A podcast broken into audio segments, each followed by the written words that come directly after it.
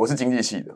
那我对于投资股票什么的没有什么天分，没有概念。其实我何德何能是台湾最大的币圈频道，我想要把它变成一个线上大学的概念。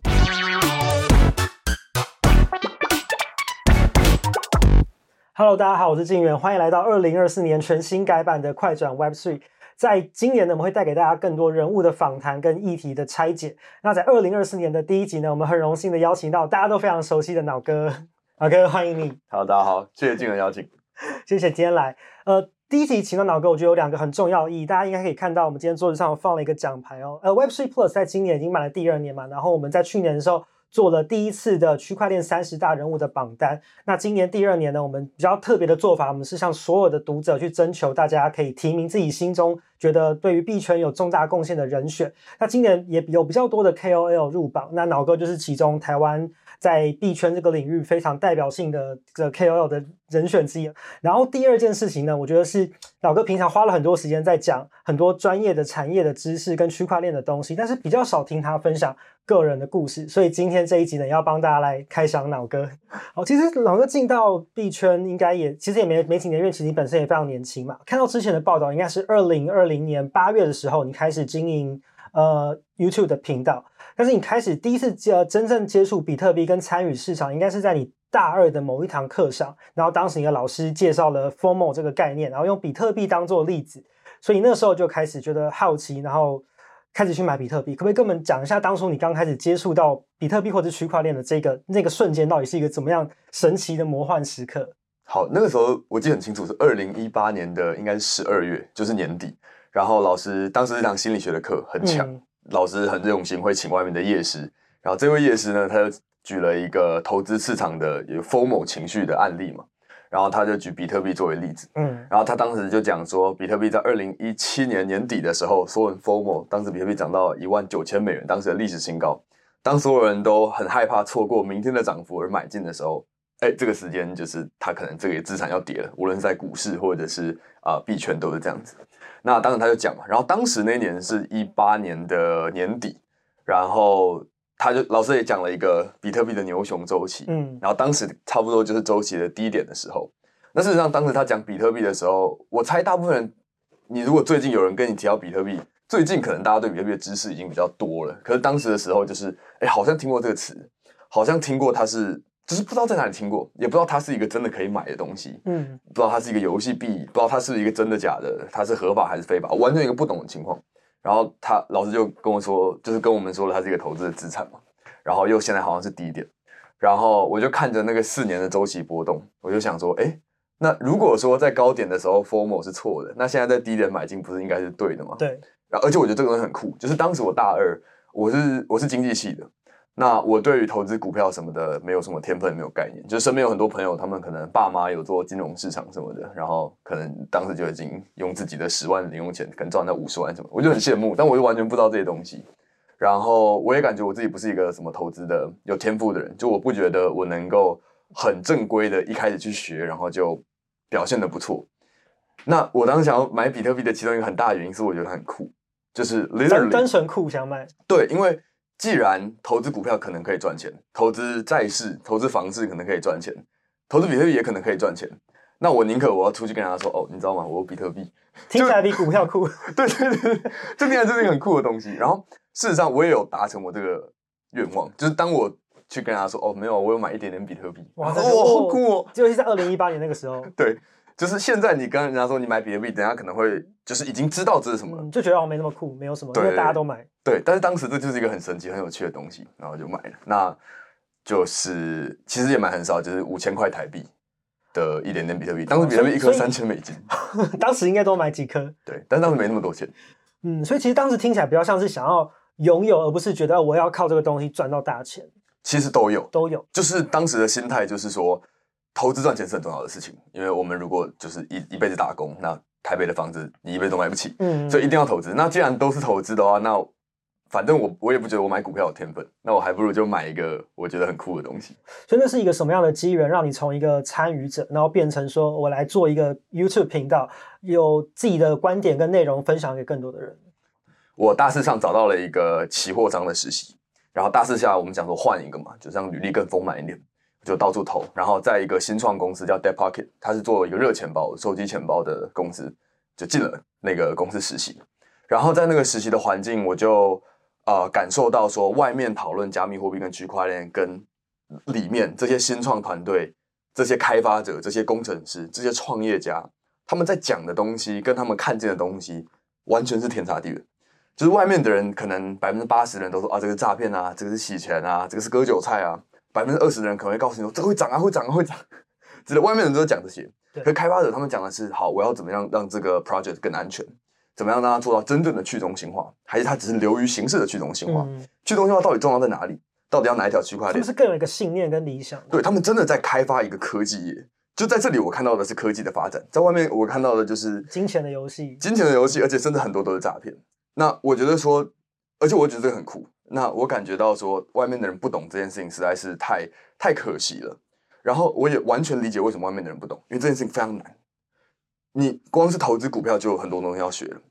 区块链你又要先懂这个科技，你又要懂，而且它又是一个很短很短时期的东西，而且中文的资料很少，超级少，你都要有一定的英文的能力才有办法去读懂那些资料。对，中文的东西全部都是我刚刚说的这些啊，怎么样会涨啊，怎么样会割韭菜，啊，或是品质可能也比较参差不齐，你看到的可能不一定是百分之百正确的观念。对对，所以我一开始我当时就有一个想法说，好，这这是第一个难点。然后第二个难点是，网络上我今天如果要学一个很困难的东西，呃，有几个形式嘛，你可能可以读文章，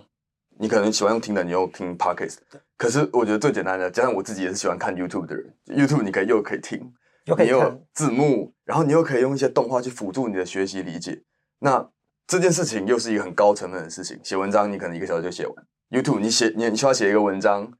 录后置，巴拉巴拉巴拉巴拉，很多很多工工序。对，没有人做这件事情，但这件事情却才是真正能够让大众理解的。我就觉得说，好，来吧，我试试看。小时候又有想要当 YouTuber 的梦想，所以所以很多很多人问我说：“哎、欸，为什么老哥你想要当 KOL？” 其实我一开始做这件事情，我我根本不知道什么叫 KOL，我我想当 YouTuber，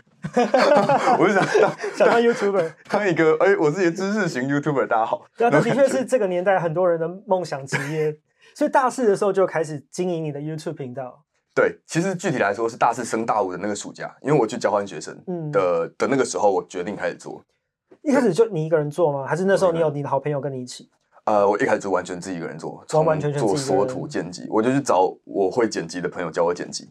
去找会做缩图的人教我用 Canva 什么之类的。那我看到之前你有在分享说，其实你在经营 YouTube 频道的时候，同时也在担任的币安队长。然后你有分享到说，当时你的频道的呃追踪人数只有两百多人，嗯，然后现在呃二零二三年呃二零二四已经进入到二零二四年了，现在你的频道追踪人数是十四万。也算是台湾在做中文的 YouTube 呃币圈的 YouTube 内容最多的一个追踪的频道。那在这个过程里面，你觉得自己频道比较大的突破大概会是在什么时候？嗯，我我觉得呃账面上最大的突破其实就都是跟着币价在走，就是当比特币上涨的时候，大家都想知道更多，对，对我的就会看我的订阅人数跟观观看人数就会上升。然后，对啊，我我觉得其实这一行就真的是靠天吃饭，就是只要你好好的做。啊、呃，任何币圈相关的，无论你是像我们做内容嘛，嗯，如果如果你开发项目，对，如果你是提供一些其他的服务，或者是你去探索投资的机会，就是市场好的时候，你的事业通常都会比较好；然后市场差的时候，你的事业就非常差。就是其实我觉得现在大部分的真正的人才没有进币圈，就是包括我，就是其实我何德何能是台湾最大的币圈频道，因为我不是影视出身，我也不是投资相关的出身，我我其实没有。我我其实很少这样的专业训练，让我能够是理所应当的哦。现在台湾讲币圈最厉害的人是谁啊？是这个大学毕业的人，其实不应该。那为什么是我？我觉得最适合、最合理的解释就是，专家们都还没进来，这个市场还没有成熟，真正厉害的人他们还在华尔街。但我觉得随着市场的成熟，随着比特币被越来越多人认识，ETF 的出现，这些人会进来，他们一定会找到。可以打破这个周期的方式，像是现在，无论是我或者任何做币圈的，无论是自媒体或者我觉得大部分的项目，其实就是像我刚刚说的靠天吃饭。可是，一旦这件事情越来越成熟，真正的专业能够创造出来的差距就会出现。对，这个确实我也同意啊。不过，我也同时也觉得，有时候反而不是专家，然后讲出来的、分享出来的内容、消化过的内容，反而是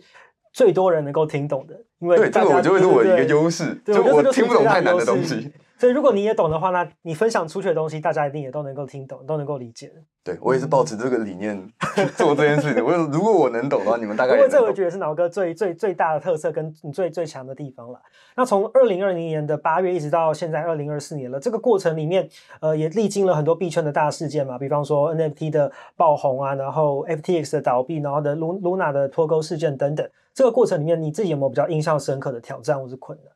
其实就是 Luna 跟 FTX 这两件事情，就是我经历过最惨的东西嘛。Luna 那个时候我在当兵，然后我刚进军营的大概第七天还是第八天的时候，嗯、然后 Terra Luna 就 crash。当时进 Luna 啊、呃，进军营之前，我就想说，好，我我把手上的币换成稳定币好了，这样比较安心。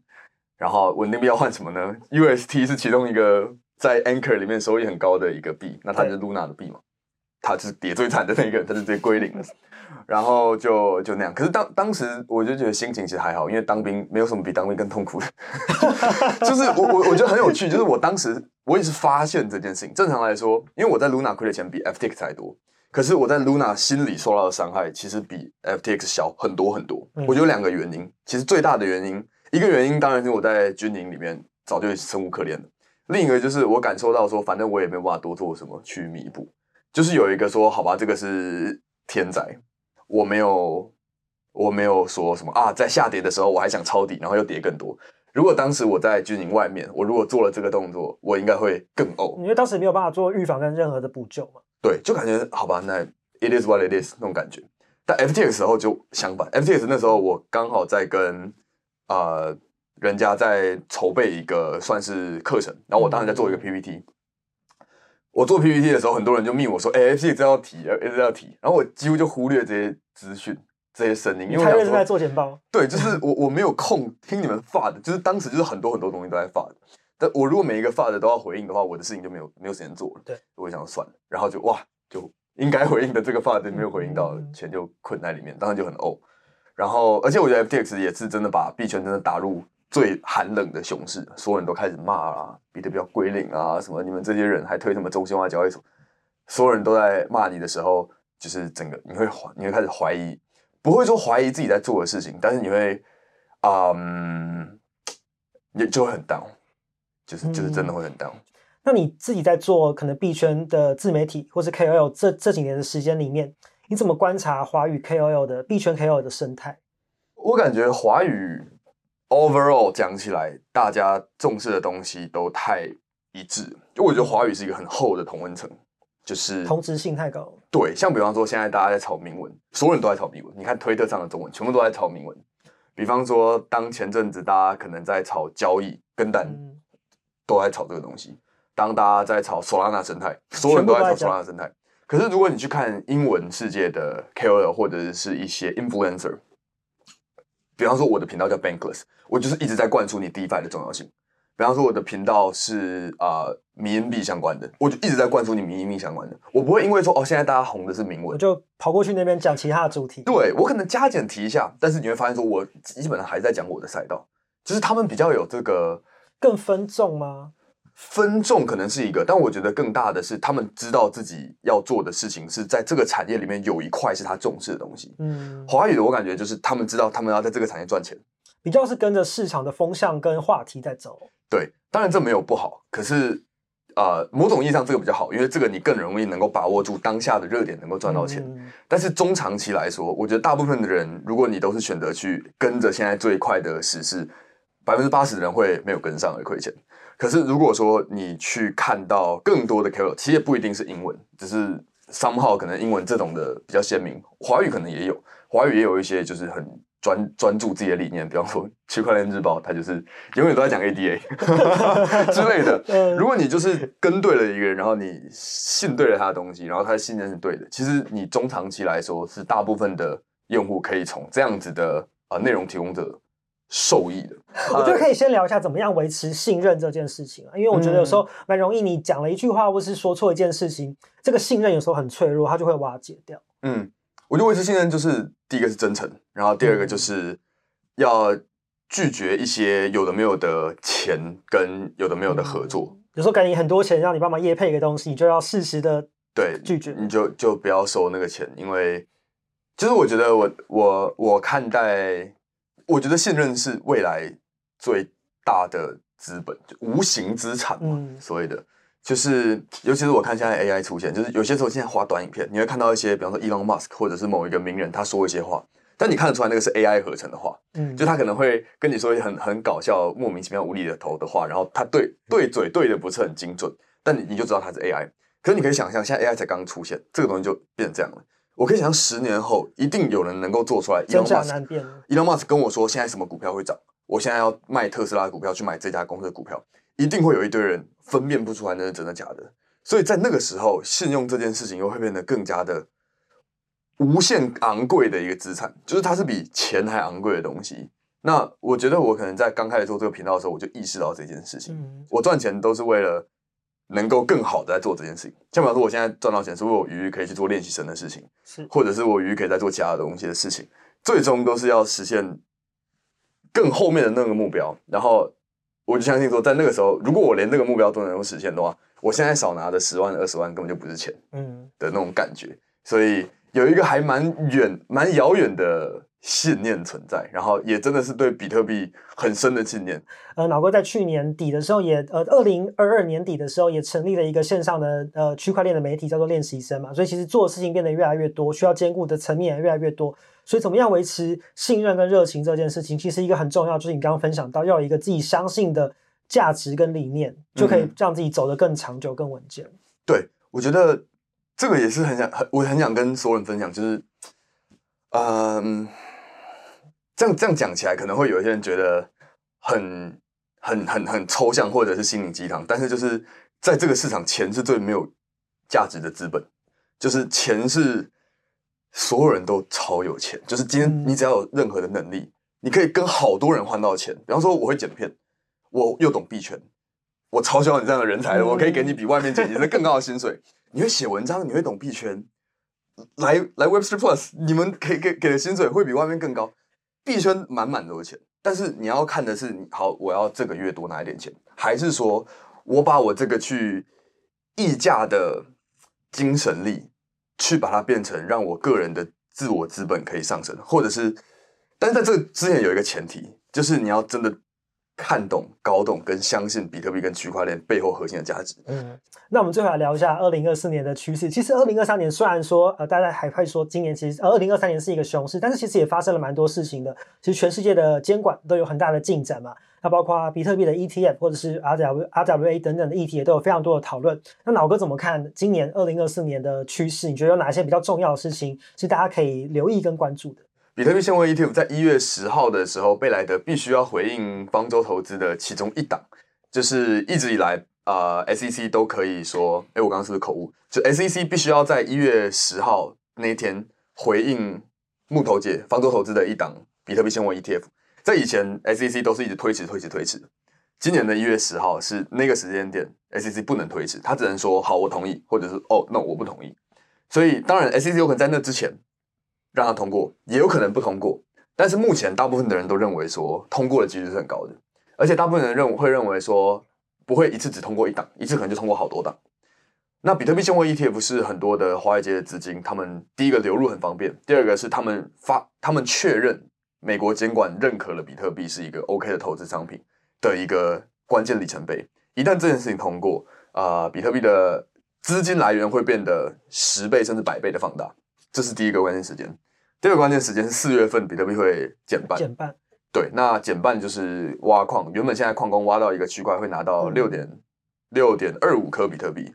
今年五月它就会变成三点一二五颗，所以供给减少，通常价格就会上升。这个基本经济学原理。所以很多人非常期待这件事情。除了这个基本经济学原理的话，你知道比特币有四年的周期，通常都在减半的时候就是进入上涨的周期。如果你回去看的话，就是这样。我们没有办法预测未来，但是如果过去的历史经验对是会押韵的话，大家说什么历史不会重复，但会押韵，很有可能就会有类似的走势。这是第二个。然后再来就是美国的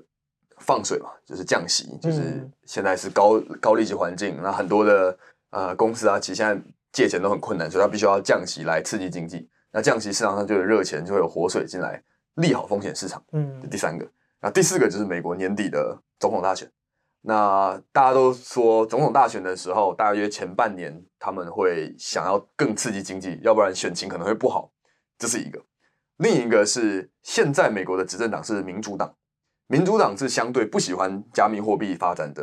一派，是另一派是共和党。共和党。那我们都知道，民主党跟共和党现在其实现在的民调，共和党的川普的民调是好一点点，但没关系。总之，我们知道说他可能有一半的几率选上。一旦这样的事情发生，那似乎又更加利好加密货币。所以，这个是我预期二零二四年可能会发生的四件大事跟大的趋势，可能会。然后这四个大的趋势都是对比特币利好的消息。嗯，那当然也有一些呃利空的消息，这个我就肯肯定要讲，就是不能太 FOMO 大家。一个就是可能很多人担心的金融危机，因为其实我自己也感觉很神奇的一件事情，就是其实疫情时代应该有很多行业应该要受到很大很大的打击，但如果你看股价，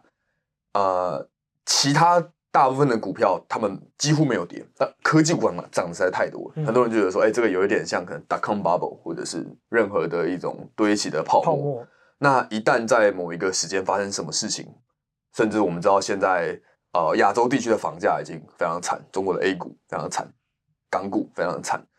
呃，中东的战争，啊、呃，呃，欧洲的前几大的房地产公司前两个礼拜也宣告破产，所以其实有很多很多总体经济的大环境的可能的危机会发生，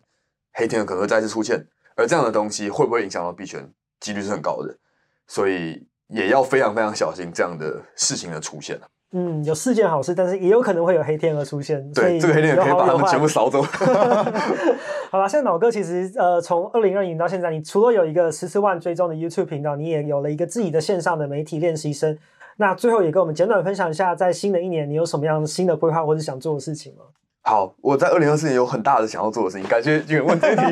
呃，练习生现在它比较像是一个媒体，因为我们会做每日的新闻跟一些科普的内容整理。呃，我在接下来我应该会想要把它变成更像是一个教育品牌的概念，我想要把它变成一个线上大学的概念。其实这个是我做练习生的初衷，只是当时我没有啊没有想清楚这件事情到底要怎么让它好好的运作。应该说，把你频道上面的内容变得比较系统化，更有架构。对，有点像是我其实把它想象像一个线上大学的概念，像是你可能考不进北京大学，但是你可以在网上免费看到北京大学的公开课。之类的这种东西，你可能不想要花钱去上很很厉害的老师教你看 K 线图，几万块一堂课，哎，但你可以在网上免费看到练习生公开课。我我想要做这样子的东西来给大家一站式的这个币圈学习平台。对，嗯、就是练习生一直都是想要做成一站式的币圈学习平台，只是我一直没有想到这件事到底应该怎么做才能够真正的帮助到需要帮助的人，并且是最简单的帮助。所以它会是除了文章之外也会有影片吗？对，我们会开始不但会有影音，我们还会有线下，我们还会有直播课，我们会有呃邀请到各路的夜师，我们会邀请到，也许会有论坛，也许会有辩论会，就是我觉得是时候该让大家知道比特币的厉害了。所以不是只有你讲，未来会请更多在这个圈子里面有专业知识的人一起来参与到你的平台上面。对，任何有能力、有意愿去贡献整个区块链教育领域的人，像是啊，币安创办人 CZ，他在二零二三年去年年初的时候就发了一个推文说，在二零二三年这个市场，我们只专心做四件事情。嗯，大家可能都直接他比四，就是忽略恐慌这件事情。但其实那另外那三个，其中一个就是教育，市场教育，市场教育。很多人觉得这些人开交易所啊、呃，就是想赚大家割韭菜的钱，想要插针赚你爆仓的钱。那我。我我不认为他们想赚这个钱，因为他们如果想要赚这个钱，他们可以赚得更有效率，他们已经会赚得更多。对他们来说，真正大的钱是他们要让这整个环境泛金融、主流金融环境的人觉得说，加密货币是可投资、安全、方便、简单的东西，让数十兆、数百兆的华尔街的钱能够流进币圈，这个才是我们能够一起成长、一起赚钱，而且真正才是大钱的地方。